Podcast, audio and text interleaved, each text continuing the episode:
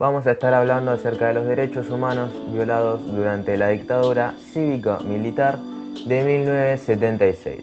Comenzamos. Durante una dictadura militar, el poder se encuentra concentrado y se eliminan todos los resguardos institucionales de los derechos humanos. Por esa causa, los principios y fines de una dictadura son contrarios a ellos. Todo esto facilita la transgresión de los derechos, que en algunos casos, como el de la dictadura argentina iniciada en 1976, es planificada y sistemática. Entre los derechos que se violaron en esta dictadura están el derecho a la vida. En todos los países latinoamericanos que tuvieron dictaduras se asesinaron personas de diferentes formas. En algunos casos fueron fusilamientos encubiertos, como los llamados enfrentamientos. También se utilizó la figura de procedimiento sumarísimo, donde el acusado no tenía prácticamente ninguna garantía legal y se juzgaba, condenaba y ejecutaba la sentencia en tan solo unas horas.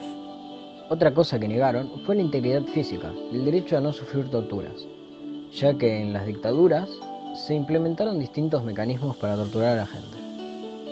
Además censuraron la libertad de opinión.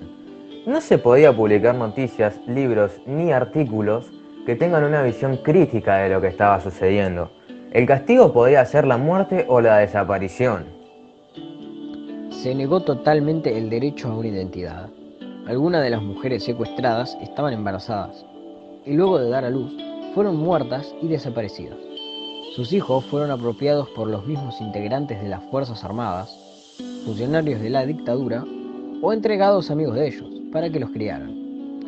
Muchos de esos niños crecieron sin saber que eran hijos de desaparecidos ignorando que sus apropiaciones estaban ligadas a las muertes de sus padres biológicos.